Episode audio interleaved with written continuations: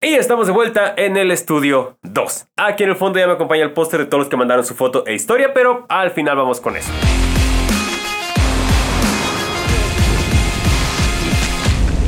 En la temporada pasada analizamos la técnica de carrera de Héctor Garibay, el boliviano que ganó el maratón de la Ciudad de México en 2023. Y mencioné que él tenía cierta ventaja porque donde vive y entrena está a más de 3.700 metros sobre el nivel del mar y la Ciudad de México está a 2240, es decir, como 1500 metros de diferencia. Pero el maratón de la Ciudad de México a los 2240 metros es uno de los más altos del mundo, lo que le añade una dificultad extra para muchos de los que lo corren. Pero recuerda que en este canal nos gusta cuestionar las creencias, así que me puse a hacer la tarea para descubrir primero cómo afecta la altura al rendimiento deportivo. ¿Realmente representa una ventaja vivir y entrenar a mayor altura que donde se va a competir? ¿Y cómo podemos entrenar si vamos a una competencia que está en altura? A continuación vamos a responder de una por una. Primero vamos a tomar como referencia que altura se considera de los 1500 metros sobre el nivel del mar para arriba. A mayor altura, menor disponibilidad de oxígeno. El aire que respiramos está compuesto por tres gases, nitrógeno, oxígeno y dióxido de carbono en estas concentraciones. Es decir, a la altura del mar o en el Everest, la composición del oxígeno es exactamente igual. Pero conforme vamos aumentando la altura, la presión atmosférica disminuye, por lo que dificulta que el oxígeno pase de los alveolos a la sangre. Por lo tanto, obtenemos menos oxígeno. Así que nuestra frecuencia respiratoria, es decir, la cantidad de veces que jalamos aire, va a aumentar para compensar esto. Quizás si pasas de los 0 a los 1000 metros no lo notes tanto, pero pasando los 2000 o 3000 metros, esto ya es bastante significativo. Incluso cuando estamos en reposo ya ni siquiera se diga correr, se va a notar la diferencia. En números, esto significa que el consumo del oxígeno, o sea, el VO2 max, ya hice un video sobre eso, te lo dejo aquí en la descripción, a partir de los 1500 metros se reduce en un 11% por cada 1000 metros que va aumentando la altura. Evidentemente, si no podemos obtener todo el oxígeno al que estamos acostumbrados por la respiración, nuestro rendimiento físico va a bajar. O dicho de manera más simple, mientras más alto estés, hay menos presión y cuesta más respirar. O sea, la misma cantidad de aire que necesitas ahorita te va a costar más trabajo. Ya, súper simplificado el párrafo anterior. Otra cosa a tomar en cuenta es que la altura disminuye el volumen plasmático de la sangre y hace que al corazón le cueste más trabajo bombear, con lo que va a aumentar nuestra frecuencia cardíaca. Y por si esto fuera poco, aumenta la producción del ácido láctico. También ya te hice un video específico y bien explicado del ácido láctico, chécalo en la descripción. Esto ocurre porque a menor cantidad de oxígeno, el cuerpo compensa creando energía a partir del metabolismo anaeróbico que si bien es una fuente rápida de energía, crea más de este residuo del ácido láctico, lo que nos puede llevar a una fatiga prematura si no disminuimos la intensidad del ejercicio. Dato curioso, el ácido láctico no tiene nada que ver con la leche. Yo no sabía. Entonces, si nos juega en contra el correr a mayor altura de la que estamos acostumbrados. No es ninguna sorpresa, es algo que todos sabíamos, pero igual quise investigar. Tengo siempre que cuestionar nuestras creencias y siempre podemos aprender algo nuevo. Yo no sabía esto de que también te aumentaba el pulso cardíaco. Pero entonces, ¿funciona del lado opuesto? Es decir, ¿representa una ventaja vivir y entrenar a mayor altura y luego correr a menor altura? Puede que sí. Según lo que encontré, el entrenar a mayor altura puede aumentar la producción de los glóbulos rojos en la sangre, que son los que transportan el oxígeno. Son como cochecitos que llevan oxígeno en las carreteras de la sangre. O sea, este es un batimóvil, pero imagínate que es un glóbulo rojo. Lo cual en deportes de resistencia es bastante bueno. De hecho, algunos hacen dopaje haciéndose transfusiones de sangre para aumentar la cantidad de glóbulos rojos, pero eso es otro tema y está prohibido. Así que un entrenamiento de altura bien aplicado podría generar adaptaciones que tengan como consecuencia la mejora de 10 o 20 segundos por kilómetro con la misma percepción de esfuerzo. O sea, sin aumentar el ritmo cardíaco, sin aumentar la frecuencia respiratoria. Esto cuando se entrena a cierta altura y se compite bajando más de 1000 metros de diferencia, ya que obviamente encontrarías mayor concentración de oxígeno disponible. Entonces, si tu cuerpo está acostumbrado a esta poca concentración y de repente le llevas a donde hay un chorro de concentración de oxígeno, va a ser como un niño en Disneylandia, pero de oxígeno. Al cuerpo le gusta el oxígeno. Por ende, sí podríamos decir que te hace más eficiente. Aunque claro, esto no demerita para nada el esfuerzo y trabajo de Héctor Garibay que hizo para correr esa velocidad en el maratón de la Ciudad de México. Es meramente una ventaja estratégica, igual que usar tenis de carbono o algún gel o nutrición más avanzada. Son pequeños detalles que por estrategia puedes aplicar sumando a un entrenamiento, no simplemente Vivir en Bolivia te va a dar superpoderes. Pero entonces, si ya tenemos el lado bueno y el lado no tan bueno o desventajoso de correr en la altura, ¿cómo podemos hacerle si vivimos a la altura del mar y vamos al maratón de la Ciudad de México? O si vamos a una carrera de montaña que sabemos que es mucho más alto que el lugar donde vivimos y no queremos morir ni quedarnos ahogados sin aire en el intento. Pues bueno, La semana pasada que hablé con mi coach, precisamente tocamos este tema de cómo entrenar en altura. Y esto fue lo que nos contestó. Ok, mira, si eres un atleta de alto rendimiento y desayunas, comes y cenas entrenamiento, que, que lo único que haces es entrenar, comer, descansar, dormir, volver a entrenar, para alguien de alto rendimiento vale la pena sí aclimatarse e irse a, la altura. Sí. Mínimo cuatro semanas. O sea, para que haya realmente adaptaciones deben de ser cuatro semanas. ¿Sí? ahora, no solamente es el tema de, de, irte allá arriba y allá entrenar. Todo va a depender de qué objetivo quieras, quieras tener. Hay gente que se sube a la montaña a vivir, Ajá. ¿sí? Por lo menos deben de ser 2100 metros sobre el nivel del mar, mínimo para que haya eh, eh, eh, el inicio de adaptaciones, mínimo 2100 sobre el nivel del mar.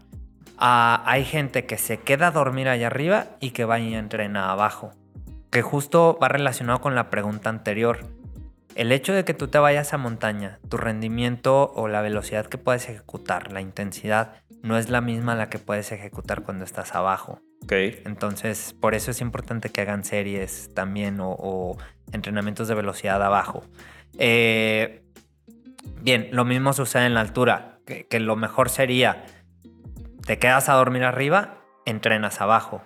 Principalmente los entrenamientos de calidad, entrenamientos que tienen que ver con intensidades altas, en zonas altas. Si van a hacer trabajos aeróbicos, los haces allá arriba en la montaña.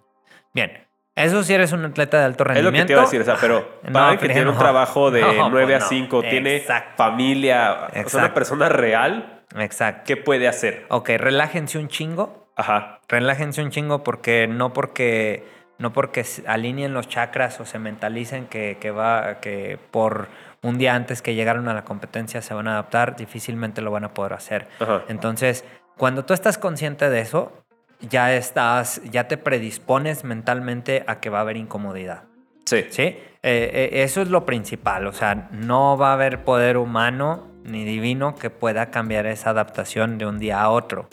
Mi recomendación es que si llegas unos días antes, sí puedas hacer caminatas de muy baja intensidad, o sea, caminatas con respiraciones conscientes donde puedas estar elevando, eh, subiendo, bajando a muy baja intensidad para no estresar el cuerpo y que precisamente vayas familiarizándote con esa incomodidad que vas a tener el día del evento. O sea, no quiere decir que te vas a sentir mal, pero hay una alta, muy alta probabilidad de que sí haya obviamente síntomas de hipoxia y que te vayas a sentir mal allá arriba. ¿Qué puedes hacer aquí? Ejercicios de respiración, de los que ya hablamos. Eh, ahí sí entrar con respiraciones holotrópicas, ahí sí entrar con apneas. Eh, nada de andarlas haciendo en la alberca o arriba de un coche o arriba de una bici, sentados, acostados, boca arriba, eh, inclusive avisarle al familiar que vas a estar haciendo apneas, eso te puede ayudar. Otra que, es el tema del sauna. Eh, el sauna lo que, lo que hace es ah, potencializar la producción de glóbulos rojos que son ese transporte de, eh, para ayudar a esa oxigenación. Sí. Eh, el sauna te puede ayudar no solamente para altura, o sea, en general, para los deportistas, por eso la gente se mete a los saunas. Em, respiración, tema de sauna, apneas. Ah, me han preguntado sobre la marca, la máscara, esta que lo único que hace es limitar ah, el aire, o sea, y lo único que vas a provocar es que te dé la pájara y no vas a tener entrenamientos de calidad. Mejor trabaja con ejercicios de respiración, con apneas para que tu cuerpo sea más resistente y, se sienta, sea más eficiente con el poco oxígeno que tienes. Ok. Entonces, cuando tú vas a estar en la montaña, la presión atmosférica y ese síntoma de hipoxia no te va a volver loco. Cuando, cuando... ya vas a saber qué, hacer. Exacto, exacto. Claro. Es como... Porque además esas máscaras se ven ridículas. Si no sabes de cuáles son estas de aquí. O sea, seguramente has visto a alguien correr con eso y hacer ruido como si fuera Bane o como si se estuviera ahogando. Exacto. Solo se ven estúpidos, no sirven de nada. Sí, no hay evidencia científica. No, hay evidencia científica al respecto. Hay quienes eh, lo han utilizado para el tema de control mental. Ajá puede suceder, pero es, es que es llevar tu cuerpo al límite. O sea, creo que hay otros móviles más seguros que eso. Sí. ¿Vale? Y aquí lo tienes. Todo lo que necesitabas saber sobre correr en altura. Ahora sí, vamos a hablar sobre el póster. Antes de acabar la temporada pasada, te pedí que mandaras tu foto favorita corriendo y tu historia. Ya para este punto leí algunas, pero luego hubo dos videos en los que no lo leí. El primero porque pues ya estaba platicando con muchos corredores. Y el segundo porque dura hora y media, está bastante largo ese video, entonces hoy vamos a leer dos historias que ya están aquí en el póster. Y si quieres que tu historia y foto aparezcan en un próximo video, aquí están los datos para que nos cuentes el chisme. Mientras vamos con los que ya la mandaron. El primero, Julio Daniel. Hola Fer, será un gusto que me leas. Bueno, ahí te va. Esta foto es de mi distancia más larga, 83 kilómetros en 14 horas 28 en el Ultra Coahuila de 2022, donde quedé en el lugar 19, lo que me sorprendió mucho. Sinceramente, nunca imaginé llegar a hacer algo así, correr 83 kilómetros o tener tan buen puesto. Correr es algo que demanda en lo personal tiempo, dedicación, compromiso, esfuerzo, fortaleza, espíritu, sacrificio, mente, pero sobre todo un chingo de amor. Amor que a lo largo de estos dos años he encontrado gracias a pasar tiempo conmigo y mis miedos a solas en la montaña ya sea competición o entrenando. Amo el banderazo de salida en cada carrera. Ahí dejo familia, pareja, amigos, trabajo, miedo, dudas, así quedamos yo y la montaña tratando de solucionar cada paso, cada decisión, cada piedra, cada subida, cada bajada, de la mejor manera posible para disfrutar el viaje y llegar sano y salvo a la meta, cosa que mi novia siempre me hace prometerle antes de salir. Solo llega salvo y completito. La meta en donde me encuentro con un yo diferente al que inició topándose con todo lo que dejó atrás. Amo correr, Amo este deporte y me duele no poder hacerlo por ahora. Tengo una lesión en la espalda y en mis rodillas. No he podido correr desde febrero 23. Mi última carrera fue Ultra Watching. Lástima pensar en lo que mi cuerpo y yo podíamos hacer hace menos de 9 meses, pero si algo me ha enseñado el deporte, es que el siguiente año vendrá la siguiente edición. Que está bien abandonar cuando no estás, que está bien decir ya no puedo más cuando estás lesionado. Siempre vendrá una nueva oportunidad de sentirse libre. ¿Cómo? Corriendo. No escribo muy bien que digamos, y seguro lo notas, pero bueno, esto fue lo que salió y esto es lo que hay. Me mama ver tus videos, son muy divertidos e informativos. Saludos al Pancho y como tú merengue dices, no te asustes. Vamos por Pancho. Gordo, Julio te manda saludos. Saluda. Julio, gracias por compartirnos tu historia. Lamento mucho leer que estás lesionado, pero por lo que leo creo que has entendido mucho mejor que yo esto de correr. Y como dices, a veces se trata de saber cuándo abandonar, saber cuándo seguir y saber cuándo es tiempo de recuperarnos, de tomar una pausa y de cuidar nuestro cuerpo, porque finalmente es esta máquina maravillosa que nos lleva a todas las aventuras que le pedimos y lo menos que podemos darle de regreso es atenderlo cuando lo necesita. De verdad, espero que puedas recuperarte y estar corriendo lo antes posible. Muchas gracias por compartirnos tu historia. La siguiente historia es de Cristian Santoyo. Es un poco corta, pero aquí está su foto. Hola Fer, espero que estés bien. Aquí te dejo mi foto de la llegada a la meta de la carrera clandestina 2023. En esa ocasión corrí la distancia de 3 kilómetros. Para mí es un honor enviarte esta foto, así que gracias. Posata, me encantan tus videos. Adiós. Y aquí está la foto de Cristian. Y estos fueron nuestros héroes reales por esta edición. Recuerda, el propósito de esta sección del canal es reconocer a los héroes como tú, como yo, los que a lo mejor no siempre estamos ganando campeonatos o rompiendo récords, pero que cada quien sabemos el esfuerzo y la historia que nos lleva a correr y que creo que vale la pena compartirlo. Recuerda, si quieres aparecer en esta sección, aquí está el correo al que puedes mandar tu foto y tu historia. Hasta aquí se va a quedar el video de hoy. Muchas gracias por verlo. Ya sabes que soy Fernando Muñoz, Correfer, corre en todas mis redes sociales, Facebook, Instagram y Strava. Si llegaste a esta parte del video, escribe oxígeno, porque dije un chorro de veces la palabra oxígeno. Nos vemos en la próxima aventura y recuerda, no te asustes.